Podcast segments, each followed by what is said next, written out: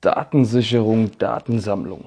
Warum machen wir das eigentlich? Ein kleines Referat von Christopher Ulbricht für Frau Veit und die ganze Klasse 01 SFS 02. Ah, jeder Mensch gibt im Laufe seines Lebens Daten von sich preis. Egal, ob man sein Kind in der Kita anmeldet, ob man zum Arzt geht, ob man eine Reise online bucht oder ob man online irgendwas bestellt. Dort werden Daten abgefragt, Zunächst einmal kann man bei der Datenabfrage zwischen zwei Typen unterscheiden. Normale Daten, wie zum Beispiel Name und Anschrift, oder auch sensible Daten. Krankheitsverläufe, Strafvorgeschichte, Schwangerkeitsabsichten, Sexualität etc. etc. Ah, diese Dinge unterliegen Gott sei Dank einer gesetzlichen Regelung, die man im bürgerlichen Gesetzbuch, im Strafgesetzbuch und der Datenschutzgrundverordnung, die seit dem 25.05.2018 in Kraft getreten ist, nachschlagen kann. Ähm, hierzu gibt es zwei sehr wesentliche Nutzworte oder überhaupt Stichpunkte zu nennen, und zwar zum einen die Zweckbindung. Es dürfen also nur Daten erhoben werden, die tatsächlich für das Anliegen relevant sind. Soll heißen, wenn ich mich als Mann oder Frau für irgendeine Anstellung bewerbe, hat mich keiner zu fragen, ob ich vorhabe, schwanger zu werden oder Kinder zu bekommen. Das geht niemandem was an. Ah, und zum anderen geht es um die Datensparsamkeit.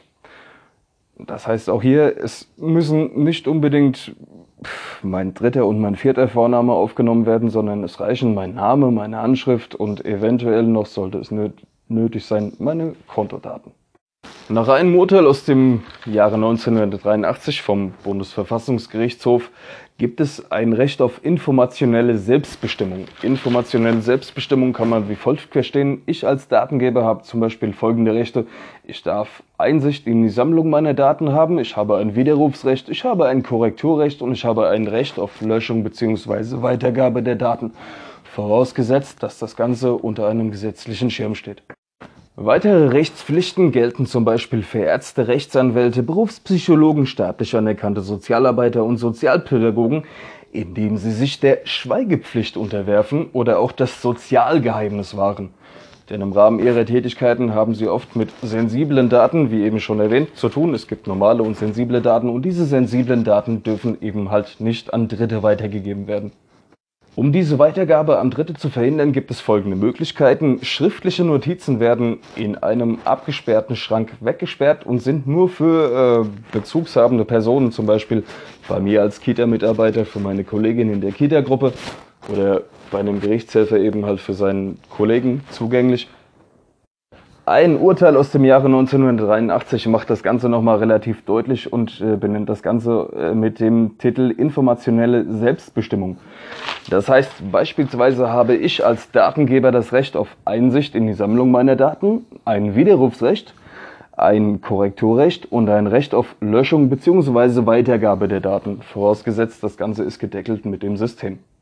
Auf der anderen Seite gibt es natürlich auch Pflichten bzw. Äh, Dinge, die man zu beachten hat. Ich als Kita-Mitarbeiter zum Beispiel darf äh, laut Gesetz Portfolios von den mir anvertrauten erstellen, muss aber dafür sorgen, dass die Daten, die ich entweder äh, computermäßig oder handschriftlich gesammelt habe, weggeschlossen sind.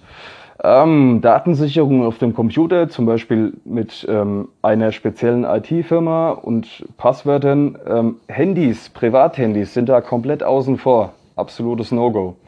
Sollte ich die Daten handschriftlich gesammelt haben, müssen die in einem verschl verschlossenen Stahlschrank mit separat gelagertem Schlüssel aufbewahrt werden. Äh, zum Beispiel im Falle einer Datenpanne soll heißen, die Daten werden versehentlich verloren oder in den Müll gejagt oder kommen versehentlich in dritte Hände. Äh, muss ich meinen Datenschutzbeauftragten, den jede Kita zu haben hat, den jede öffentliche Einrichtung zu haben hat, in unserem Fall ist das die Frau Edgar, gibt es einen ganz genauen Prozedereweg des Ablaufs. Und zwar muss der Verlust der Daten erstmal dem Datenschutzbeauftragten gemeldet werden. Diese Datenpanne wird dann bekannt gegeben und der Datenschutzbeauftragte informiert dann auch die Betroffenen. Eventuell ist dann sogar Schadensersatzleistung zu zahlen.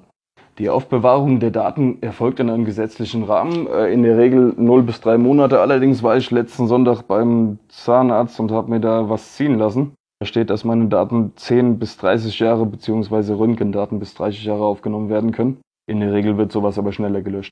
Jetzt noch zum Datenschutz in unserer Einrichtung. Es wird wahrgenommen. Wir haben Kameras, mit denen alles äh, nur eben halt fotografiert werden darf, ansonsten überhaupt nichts. Wir haben auch einen speziell abgesperrten Computer, an dem nur mit äh, Freigabepasswort zu arbeiten ist. Das Einzige, was ich ja vielleicht verbesserungswürdig finden würde, man sollte keine Kita-Geschichten über WhatsApp schicken, weil das ist eben halt kein sicheres Netzwerk. Danke.